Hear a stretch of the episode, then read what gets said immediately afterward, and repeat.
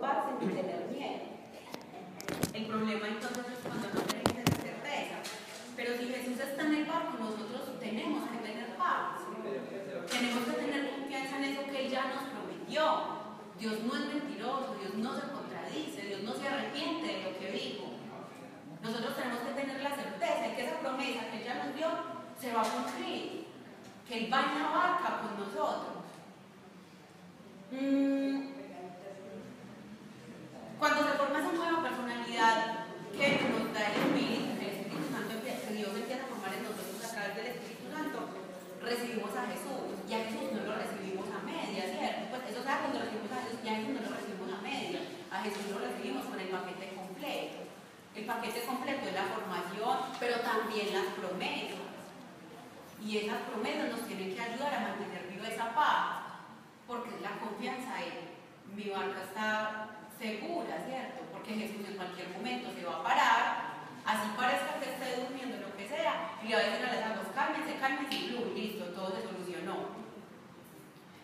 Pero si estamos pensando en las olas, en los problemas, en la circunstancia que nos está agobiando, ¿qué actitud vamos a asumir? No ser la de, ah, Jesús me prometió que mi barco va a pasar al otro lado, sino que la actitud que vamos a asumir es la, de la, de, la del discípulo que le dijo, me vas a dejar morir.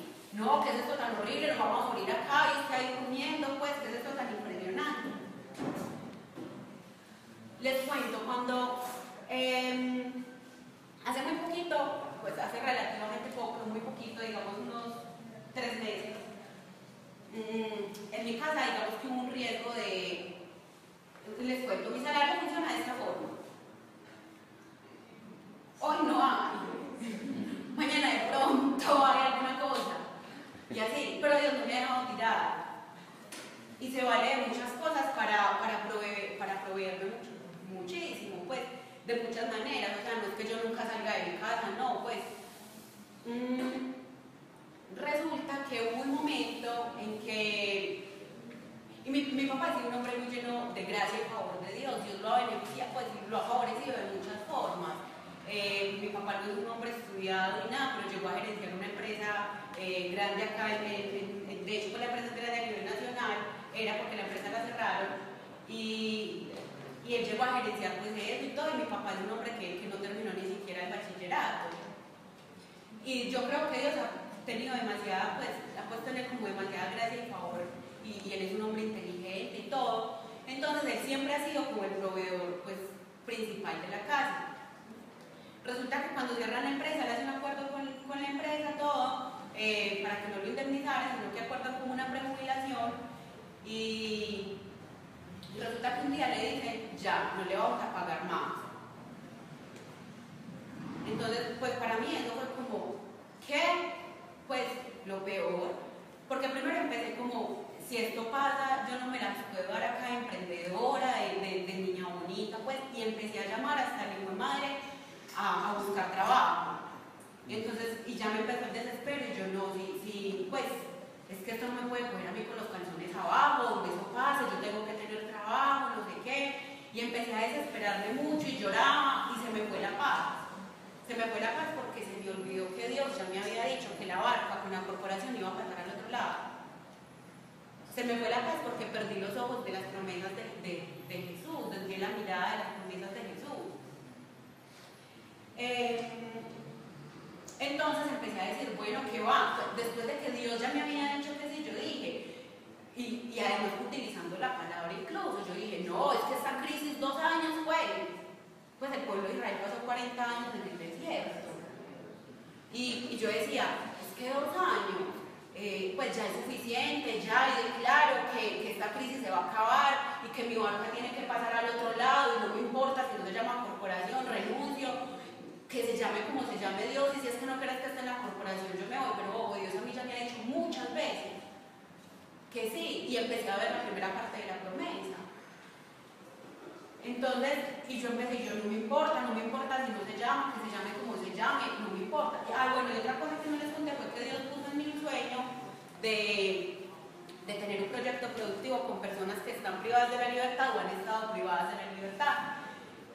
Y siempre he sentido que la corporación, desde el principio, mi sueño no es trabajar en la corporación. Pero desde el principio, desde que me hicieron la propuesta, yo sentí que ese era el puente para, de alguna forma, ¿cómo no sé? Pero yo siempre he sentido eso.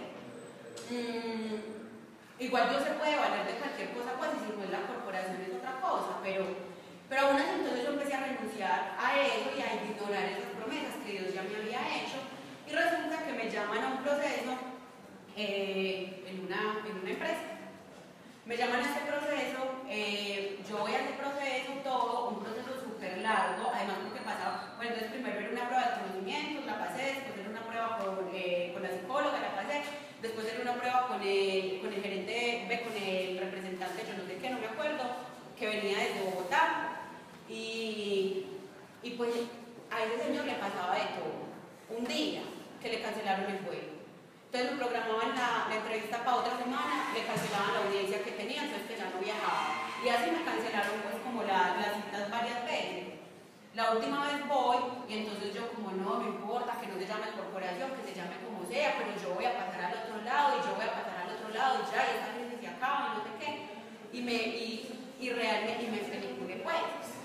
Resulta que termina el proceso, me dicen, no, tú no quedas seleccionada, no sé muchas gracias, no, tú vas a venir y yo Mm, se me olvidó que cuando Jesús me dijo, subirte en este barco, que yo te voy a respaldar, se me olvidó que ese barco con Jesús inevitablemente iba a pasar al otro lado, en el tiempo que Dios quiera, pero que va a pasar y que tiene que pasar al otro lado.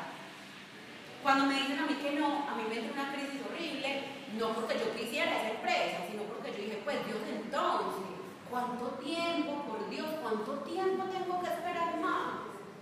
O sea, y entonces, y, empecé, y, pero me habían dicho que iba a pasar al otro lado, pero la plata para cuándo, y, me, y, me, empecé a desesperar mucho. Mm, pero Dios es muy técnico, porque Dios conocía la intención de mi corazón.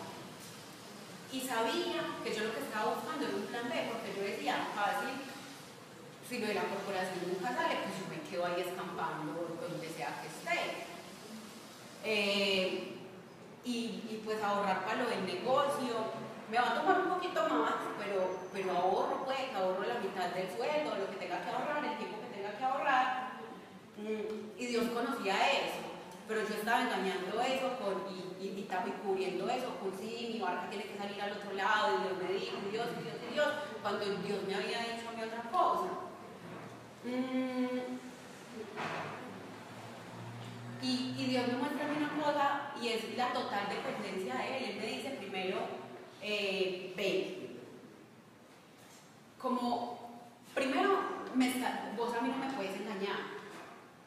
Porque la intención que hay en tu corazón es esta. La intención que hay en tu corazón es un plan B. La intención que hay en tu corazón no es regresar a la corporación. Es que si esto resulta y la corporación no, pues bueno, ahí está el escampadito. Mm, me mostró que lo hice por falta de fe, porque desde entonces la mirada de las promesas que me había hecho y me recuerda todas las veces que, que, él me ha, dicho ha dicho en la corporación y que nos dice a través de personas que están afuera y todo, eh, que sí, incluso nos ha dicho, yo los estoy preparando porque esta corporación no va a trabajar solamente en lo social, esto va a llevar mi nombre a muchas partes y por eso todos teníamos que conocer de Dios. Mm, y además me dice que es que yo dependo de él. Que si incluso la situación en la empresa, en, los pagos que le estaban haciendo a mi papá, incluso si eso dejaba de pasar, si a él le dejaban de pagar, no era yo la que tenía que ir a buscar una solución. Me dijo, primero que todo, la cabeza de tu casa es tu papá, no vos.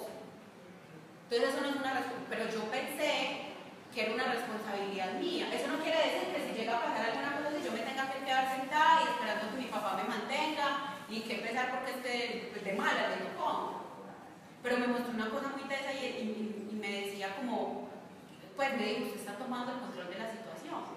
El proveedor es tu papá porque él es la cabeza, pero yo soy quien provee a tu papá. Mm, ¿Y qué estaba haciendo yo? Soltando, completamente las promesas de Dios y diciendo, listo, pero cuando esto yo lo voy a solucionar. Y yo tengo el plan por si acaso es que llega a pasar algo con, los pagos pues, que, que, deben hacer a mi papá.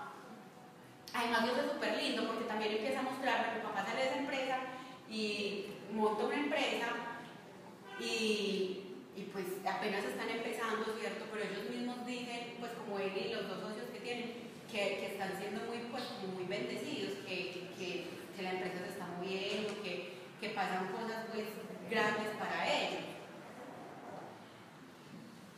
Uno que puede hacer, uno puede elegir creerle a Dios, creerle a Jesús y las promesas y mantener su paz sabiendo que la promesa inevitablemente le va a cumplir, que la barca va a pasar al otro lado, o le cree al miedo y le cree a ese corazón que tiene temor.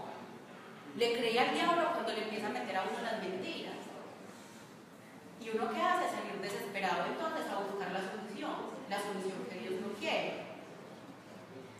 Mm, además, pasó una cosa muy tesa fue que cuando yo también hice eso fue porque el diablo empezó también a decir mentiras, como ve, pues, finalmente ya están es como esperando, ya puedes ir a aceptar lo mismo que esperes acá o allá, eh, andate, mira, busca, ¿cierto? Eh, entonces, y yo empecé a sentir eso, yo pues si realmente eh, lo que yo hago acá lo puede hacer cualquiera de, los otros, pues ahí todos eh, ahora seis socios, empezamos ocho, ya somos seis, esa de una de las cosas que Dios está organizando, ahora somos seis socios, somos siete, cinco abogados y un antropólogo. Entonces, y yo dije, pues lo que yo hago lo puede hacer cualquiera de los otros normal, pues no pasa nada. Y yo pues puedo colaborar, de otras formas. Entonces me empecé a creer la mentira como no, no estás haciendo nada, no sé qué, pues da igual lo que estés haciendo. Mm, tu rol acá no es importante, pues si te va, y me creí eso. Resulta que un día, hablando con, con el profe, eh, estábamos hablando pues como de, de, sí, de todo lo que ha pasado en este tiempo y todo. Ah, bueno, no, él empezó a asumir una actitud súper maluca conmigo, por una situación pues que ocurrió que no tenía que ver conmigo, pero que él pensó que yo la estaba respaldando. Entonces él empezó a asumir una actitud como de tirarme indirectas y de decirme cosas, y un día yo le dije, pues, qué pena contigo, pero estoy molesta por esto, ta, ta, ta, ta, no me parece. Mm, y él me dijo, no, Nata, perdón, no sé qué, eh, tenés razón, sí. Eh, y bueno, y empezó a decirme y me, dijo una cosa que yo sé que era la era Dios hablando a través de él. Me dijo, eh, no te disgustes, para mí es muy importante que vos estés en la corporación, porque tu rol ha sido muy importante, porque es tu fe la que ha hecho que en los peores momentos, en los momentos de crisis, el equipo esté unido. ¿Qué pasó cuando yo me fui a buscar trabajo? Mis compañeros también se fueron a buscar trabajo. Yo no había caído en cuenta de eso. Yo no tenía el dinero. Entonces ahí es donde les digo, como Dios me muestra incluso la forma en la que yo he estado viviendo mucho tiempo que yo no me había dado cuenta. Entonces es como, sí, pues yo me fui a buscar trabajo, pero yo le dije como si la crisis en mi casa, pero entonces los muchachos que dijeron, si esta no cree, eso es que la cosa se puso dura, si esta es la que cree, entonces la cosa se puso dura y los otros dos se fueron a buscar trabajo. Entonces, bueno, pero ahí Dios entonces me muestra y, me muestra entonces como los engaños que me estaba metiendo el diablo y que me querían, que me estaban robando la paz el gozo y todo y que me estaban alejando de las promesas de Dios. Mm, bueno, el problema entonces, como les decía bien, cuando uno no está seguro de que Dios está en la barca de uno. Cuando uno duda de eso, entonces uno no sabe, uno como que a veces cree y a veces no, que la barca va a pasar al otro lado. El otro problema es cuando uno mismo baja a Dios de la barca. Entonces uno ve la situación y uno dice, no, ¿qué? Yo tengo que solucionar esto como sea, tengo que solucionar esto ya mismo, entonces me tengo que ir a buscar algo, pase yo tengo que tomar el control, no sé qué. Y entonces uno qué hace? Baja a Dios de la barca le dice, no, no, no, no, venga, venga, que, esa, que usted no me va a llevar a ningún otro lado, venga yo, venga yo la llevo. Entonces ahí es el otro problema. Entonces cuando uno no cree, o también uno lo baja porque por, empieza, porque uno cree que uno no se lo merece, o porque uno no lo cree, o porque uno está actuando de una manera incorrecta delante de Dios, eh, uno cree que Dios no va en la barca de uno, que uno ya no se lo merece, que Dios ya no lo va a hacer. Y eso es mentira. Y eso es una mentira que el diablo te quiere hacer creer. No quiere decir que entonces te estoy diciendo, anda a pecar, haz lo que te dé la gana. No. Pero Dios está con nosotros es por gracia y no por merecimiento. Porque si fuera por merecimiento, yo creo que pues no, no tendría por qué estar en la vida de ninguno de nosotros. Todos la embarramos, como se llame su embarrada. Para Dios todos los pecados son iguales, como el que mató, como el que dijo mentira. A Dios es lo mismo. Entonces yo creo que ninguno de nosotros tendría, sería tan merecedor de que Jesús vaya a su barca, pero, pero Jesús está con nosotros por gracia y no por obras, por gracia y no por merecimiento. Pero entonces nosotros mismos a veces lo bajamos porque creemos que no merecemos que, que Dios vaya en la barca de nosotros o que uno como que duda que la está haciendo, pues. Bueno, y empezamos a hacerlo en nuestras fuerzas y obviamente, como lo hice, la embarré, pero Dios es muy lindo y, se vale de, todo pues para, para, para bien, ¿cierto? Dice que Dios nos dice que todos los que aman a, a Dios, todas las cosas le obran para bien. A mí eso, eso me sirvió para, para, darme cuenta que el diablo me estaba diciendo mentiras y que todo lo que yo estaba pensando no era verdad, que mi rol sí era muy importante en la corporación y que esas promesas que Dios me había dado sí se iban a cumplir. Y me mostró que estaba desviando la, mirada. Además, obviamente, desnudó la intención de mi corazón, pues que era, pues, era ridícula. Yo no puedo engañar a Dios. Bueno. Mm, Ahora les voy a hablar de la paciencia. ¿Qué es la paciencia entonces? La paciencia es la capacidad de aceptar o tolerar demoras, problemas, personas, sufrir sin enojarse o molestarse. También es un fruto del espíritu. No es una virtud como que, pues sí, obviamente hay gente más paciente que otra en su carne, eh, por su personalidad y en fin, pero hay situaciones en las que nosotros definitivamente no podemos. Y es un fruto del espíritu, la paciencia. Mm, se forma mediante nuestra relación con Dios a través del espíritu. Ninguno de los frutos del Espíritu Santo, pues es que el nombre lo dice, son frutos del Espíritu Santo. No hay ninguno de ellos que nosotros podamos conseguir en nuestras propias fuerzas haciendo cosas extraordinarias para obtener. Em, entonces, la paciencia es un fruto del Espíritu Santo y por ello se forma mediante nuestra relación con Dios a través del Espíritu Santo. Dios quiere que seamos pacientes. En todos los aspectos de nuestra vida necesitamos paciencia. Como les decía, con la gente, con las promesas de Dios, ante el sufrimiento, una enfermedad o lo que sea. Dios nos dice en Hebreos 12.1 que corramos con paciencia la carrera que tenemos por delante. Dios compara la vida como una carrera pero nos dice que la corramos con paciencia. Entonces el Espíritu nos ayuda a que esa paciencia, lo que hace el Espíritu cuando llega y nos da esa nueva personalidad y empieza a hacer esas transformaciones, hace que esa paciencia se convierta, eh, digamos, como en una característica de, esa nueva personalidad, un rasgo de nuestro carácter. Bueno, y hace que hace la paciencia, que nosotros estemos en situaciones críticas de la vida y no nos derrumbemos. Bueno, como a Dios le interesa que tengamos paciencia, uno a Dios le puede pedir paciencia. Pero no es una oración que Dios se toma muy en serio. Pues Dios se toma en serio todas las oraciones. Pero usted quiere ver, pues usted quiere ver en serio una formación, pídale a Dios paciencia y va a ver todo lo que va a pasar. A mí ya me ha pasado porque, claro, en medio del proceso de la corporación yo le decía a Dios, Dios, dame mucha paciencia y no sabía lo que le estaba pidiendo. Esta semana cuando estaba pensando en la charla, pues en, los días anteriores, yo estaba orando, yo Dios, déjame experimentar el gozo, la paz, yo quiero ver para poder hablar de eso, pues, y yo no, paciencia no. Pues porque ya, pues ya en serio, yo ya sé lo que significa pedirle a Dios paciencia. Yo le decía, no, Dios paciencia, no, pues ya, ya, fue suficiente. Pues obviamente yo no soy la que digo cuánto es suficiente, es Dios.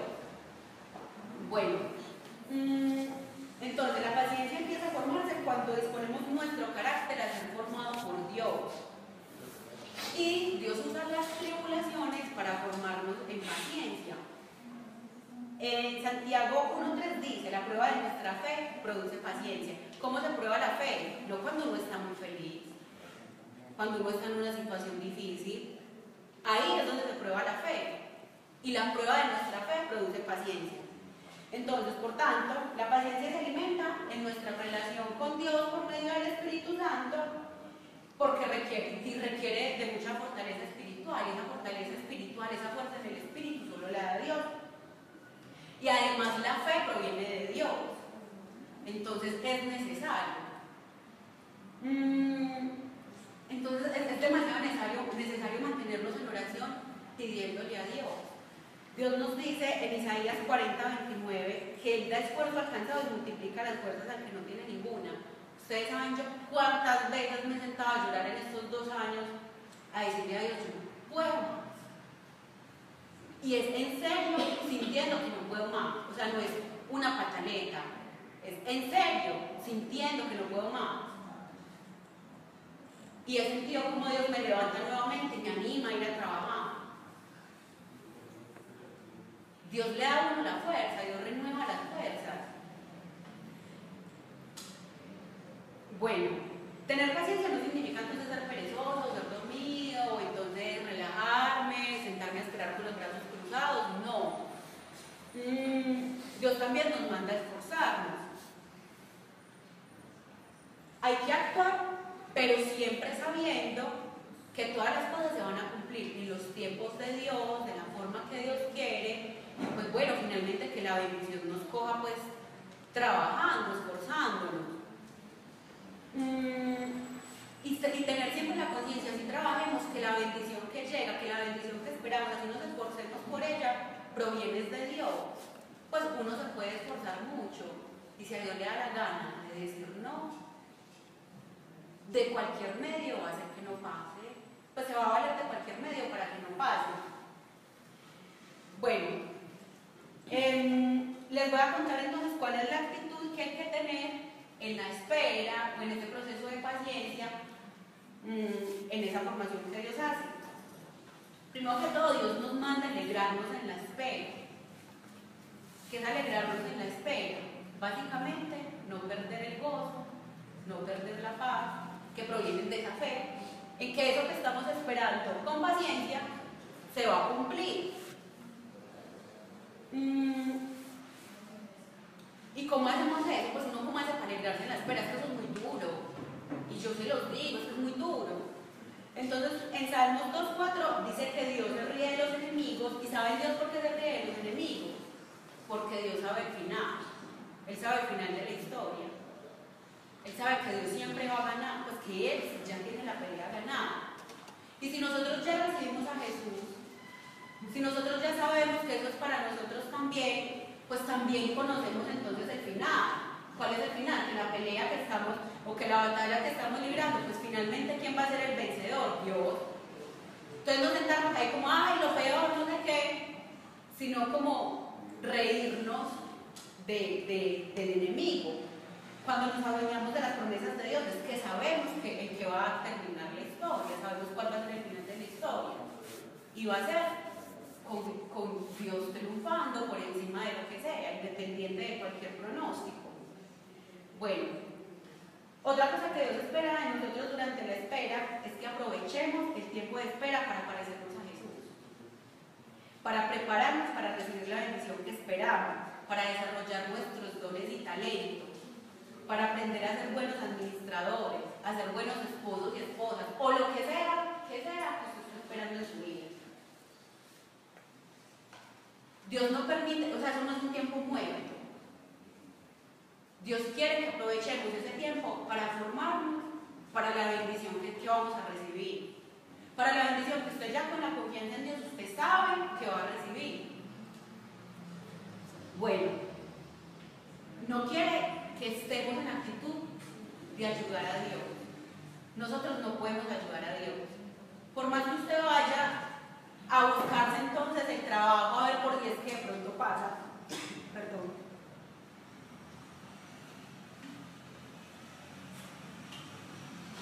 Porque de pronto pasa una cosa u otra. Por más que usted quiera, usted no le puede ayudar a Dios. Nosotros no tenemos una forma de ayudarle a Dios. Mm, Dios va a cumplir la promesa, sí, pero la va a cumplir en su tiempo y en su momento. Y nosotros no podemos adelantarnos al tiempo de Dios. Por más que usted haga y vaya se mande y lo que sea, usted no se puede adelantar al tiempo de Dios. Como les decía, esto no quiere decir que nos quedemos de brazos cruzados y que entonces nos vamos a sentar relajados a esperar. Hay que hacer lo natural, ¿cierto? Lo normal. Y dejar que Dios se encargue de lo sobrenatural. Nosotros no tenemos, cuando nosotros queremos ayudarle a Dios, pues estamos sacando la mano a él y diciéndole, venga yo, que usted solito no es capaz. Y los que no somos capaces solitos somos nosotros.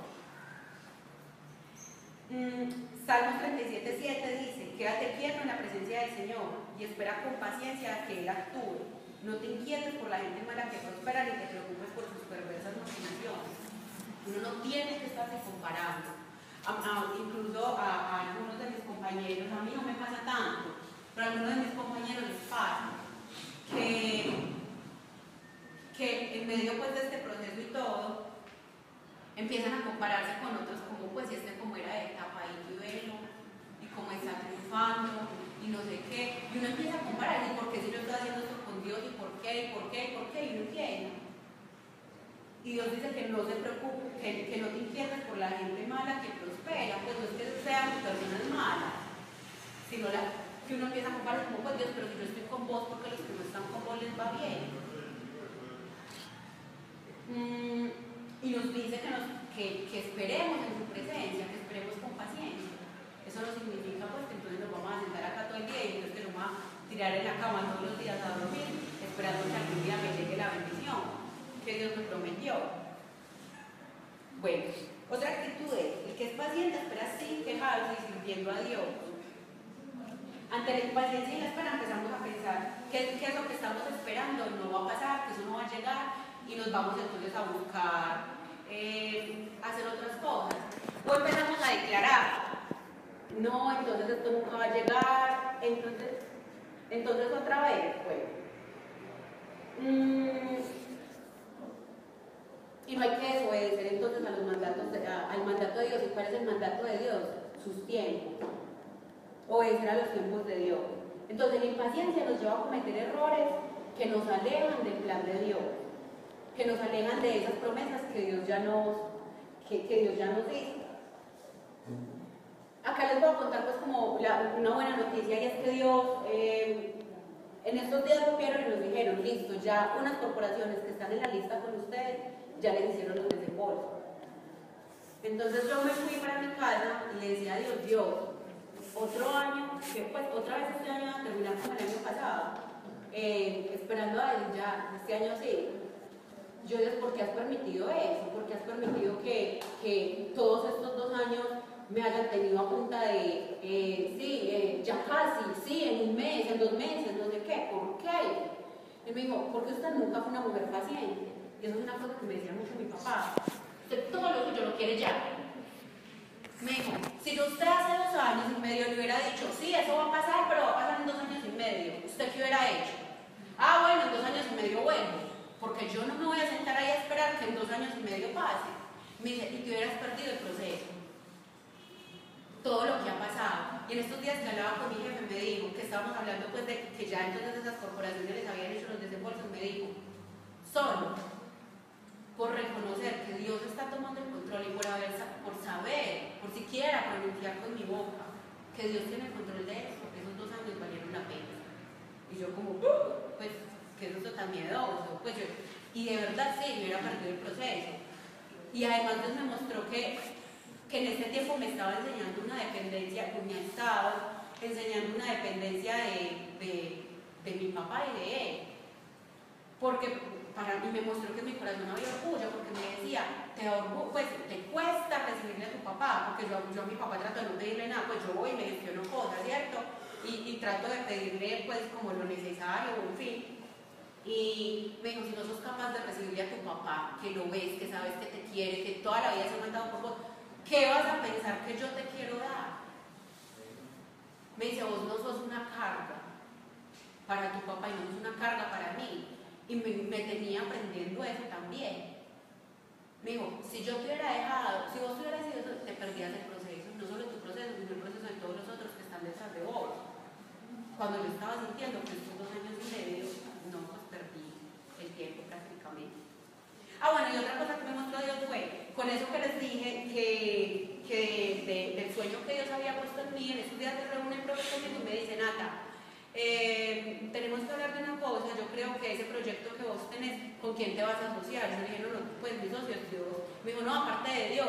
Y yo le dije, no, no, profe, nadie. Me dijo, ve, eh, lo que pasa es que no he estado pensando que los honorarios que nos entran por, por esos proyectos, que de ahí salga eh, el presupuesto para, para el proyecto que vos querés y que lo hagamos como en sociedad.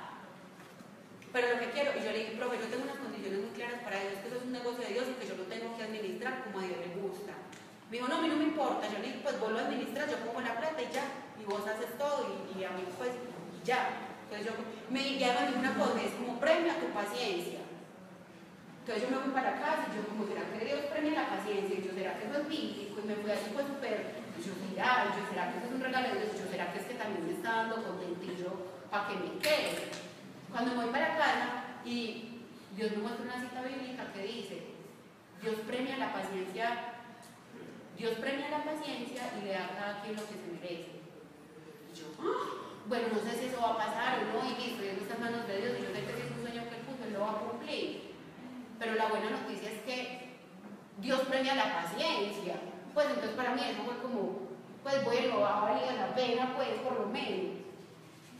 Bueno, ya me voy a sacar una partecita para hablarles un poquito entonces del dominio propio por la templanza, que como les había dicho, eh, Dios me mostraba cuando, no tenía mucha claridad de qué era esto de la templanza y que dije gracias a Dios no me tocó dominio propio, Dios va y me muestra que era dominio propio, que la templanza era el dominio propio.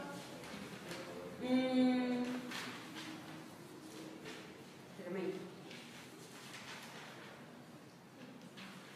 Bueno, ¿qué es la templanza? Es la característica con la cual cuenta alguien que domina sus deseos y pasiones. Es el dominio propio que surge como resultado de la autodisciplina. El dominio propio llega a nosotros con el Espíritu Santo. En 2 de Timoteo 1.7 nos dice Dios, porque no nos ha dado, porque no nos ha dado Dios un espíritu de temor, sino de poder, amor y dominio propio. ¿Qué quiere decir esto? El dominio propio proviene del Espíritu que Dios nos dio que recibimos cuando aceptamos a Dios, a Jesús en nuestra vida. Entonces, mm, el dominio propio llega en la medida en que nosotros morimos a nosotros mismos y dejamos que sea el Espíritu Santo haciendo por nosotros. Mm, nosotros digamos que somos el árbol y como árbol tenemos que alimentarnos para que el árbol dé frutos, pero ¿de qué tenemos que alimentarnos? De nuestra relación con Dios por medio del Espíritu Santo. Porque ante, ante qué cosas tenemos que tener dominio propio, ante las cosas que no le agradan a Dios. Con Dios la cosa no es de vivir en legalismo, de usted puede o no puede. O sea, obviamente si hay cosas que definitivamente, que es una regla, a Dios no le agrada y punto, ¿cierto? Y ahí no hay lugar a la discusión. Y que Dios es claro en ellas además. Pero, pero no necesariamente porque usted sea malo comer carne, para mí tiene que ser malo comer carne. Y hay cosas que nosotros tenemos tan, tan arraigadas y que nuestro cerebro está tan acostumbrado que para, que para nosotros es difícil hacerlo en nuestras fuerzas y necesitamos en serio esa ayuda del Espíritu Santo porque es muy difícil. En estos días, además Dios me manda mensajes y me dice cosas, cuando, pues, como en medio de la preparación, y llega un entrenador del gimnasio y me dice, eh, de la nada, me dice, te veo muy juiciosa, y yo, ah, gracias. Me dijo, ¿usted sabe qué es eh, la disciplina? Y yo, ¿qué? me dice, es hacer lo que nos toca cuando uno quiere y cuando uno no quiere. Yo como que, sé por qué me está diciendo eso.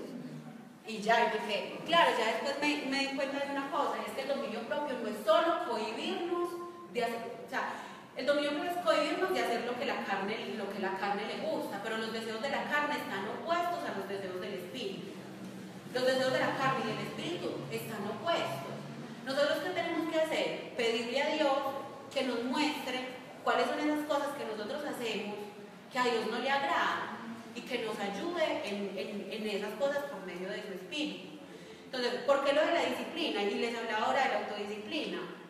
Porque eso no es una cosa que, que Dios llegue y pone el Espíritu Santo te quitó ya mañana las ganas de, de pecar. Dios puede hacerlo y lo ha hecho con muchas personas y en algunos casos lo hace. Pero eso también es como un musculito, es como la fe, que hay que ejercitarlo y ejercitarlo y ejercitarlo. Entonces, el dominio propio es el resultado de esa autodisciplina, de usted esforzarse, esforzarse, esforzarse cada día, y eso lo lleva a la templanza, que es prácticamente fue lo mismo que el dominio propio. Entonces, eh, para eso la autodisciplina, para que usted ejercite ese dominio propio. No es solo cohibirse y hacer lo que, lo, que, lo que su carne quiere a veces, es también obligar a su carne a hacer lo que no quiere hacer a veces, pero que Dios quiere que usted haga. Mm, bueno, entonces el dominio propio proviene únicamente del Espíritu Santo, nos ayuda a mantener el control de nuestra personalidad sujeta al Espíritu de Dios y nos ayuda con el control de todos los impulsos, de los impulsos y deseos de nuestra carne, porque como les decía, en nuestras fuerzas no podemos nosotros. Mm, digamos que con Dios no hay unos trucos, como no hay, no hay un paso a paso, no hay una fórmula, no hay una nada. Pero cuando uno le pide dominio propio a Dios, hay unas cosas que sirven mucho. Y es, primero que todo, pedirle a Dios que nos revele cuál es esa, esa, esa cosa en la que nosotros fallamos. Y reconocer, aceptar que tenemos una debilidad ante algo. Todos la tenemos ante algo diferente, no sé, la pereza, eh, una vida sexual desordenada, lo que sea, no sé, la pornografía, no sé, llámelo como se llama el suyo, el chisme, o hay cosas, esas cosas no le gustan a Dios, ¿cierto? Cada uno lo tiene en una cosa diferente. Reconozcamos que tenemos una necesidad, reconozcamos los necesitados, que somos débiles en algo. Tener conciencia de que el poder de Dios se perfecciona en nuestra debilidad y alegrarnos con ello no es pues darnos palo porque tenemos una debilidad ante algo, sino que tener la seguridad que el poder de Dios se perfecciona en nuestra debilidad. Entonces, cuando nosotros reconocemos ante Dios que tenemos una debilidad ante algo, el poder de Dios se perfecciona a través de ese Espíritu Santo en nosotros. Confesar nuestra debilidad también nos da libertad. Eh, y además, eso es reconocer que somos necesitados de Dios y a Dios eso le agrada y esforzarnos cada día, esforzarnos cada día como haría Jesús. Vamos a fallar muchas veces, cada día seguramente vamos a fallar, pero cada día levantarnos con la intención de esforzarnos por vivir como lo haría Jesús. Mm, con esto el proceso de, cambio de hábitos ha sido muy tenso, muchachos. No es rico cuando uno se puede quedar durmiendo, madrugar, hacer ejercicio y Dios nos manda a todo el mundo a hacer ejercicio, ¿cierto? Pues ojalá, porque hay que cuidar el cuerpo, no por lo estético, sino porque es el, templo del Espíritu Santo. Y cuando va a visitar su casa, ¿usted qué hace? La limpia para que la visita esté en el mejor lugar. El Espíritu Santo está viviendo ahí. Usted como tiene el templo del Espíritu Santo. Mm, pero no es, no es, rico cuando en diciembre uno llega a la fiesta y todo el mundo se está comiendo todo lo rico y uno solo se puede comer una natilla y un buñuelo cuando todo el mundo se está comiendo todos los buñuelos y todo. Pero vos sabes que a tu cuerpo eso no le, no le hace bien.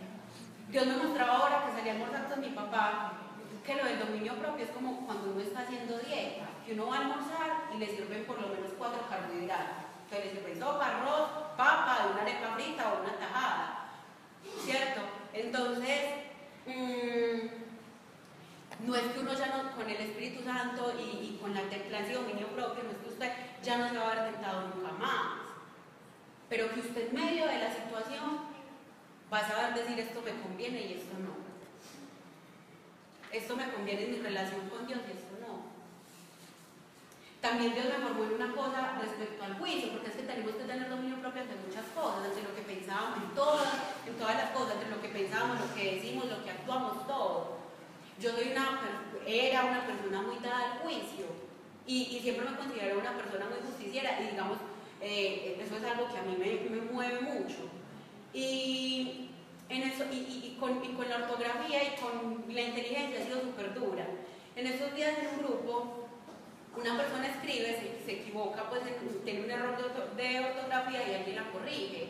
Y Dios a mí me habla pues el corazón así súper duro, como les decía. Entonces yo digo, y yo, viejo tan horrible. Pues, qué bandera, ¿cómo la va a corregir ahí delante de todo el mundo? Pues es lo peor. Y a mismo Dios me dice, usted es así. Y yo, ah, y es verdad, pues yo dejé de salir con vamos a comer y él me dijo lo que hay. Y yo, bueno, chao, nunca más. Y yo he sido así de dura con eso. Entonces Dios realmente está trabajando el dominio propio con esas cosas, pues el dominio propio, la templanza, tiene que ser ante cada cosa de nuestra vida. Eh, digamos que los frutos del Espíritu Santo no son una cosa fácil. Todas son características de esa nueva personalidad que el Espíritu Santo forma en nosotros. ¿Para qué? Para que nos parezcamos a Jesús y vivamos como a Dios le agrada. Entonces no es una cosa que se trate aparte, como, como se las expuso. Ustedes ven que una se relaciona con otra. Eh, y si usted ya recibió a Jesús y si usted ya cree en Dios, sepa que el Espíritu Santo vive en usted y que usted, que eso tiene que dar fruto. Empiece a pedir a Dios que le permita experimentar eso, en la situación en la que usted está, en, eso que en esa promesa que lo tiene esperando, en esa tendencia al pecado que todos tenemos, que uno dice, yo no soy capaz. Y el Espíritu Santo va a dar frutos en usted. Bueno, Padre, yo te doy gracias por esta noche, Señor. Gracias, Señor, por las personas que están acá presentes, porque tú no las trajiste por casualidad. Algo tenías que decirles, Padre. Y te pido que todo lo que yo haya dicho, que no provenga de ti, Señor, sea cortado, sea arrancado de sus corazones, de sus pensamientos, Señor. Y por el contrario, todo lo que provenga de ti produzca fruto en ellos, Padre. Bendice cada una de sus familias, bendice todas las personas aquí presentes, llévalos con bien a sus hogares, Señor.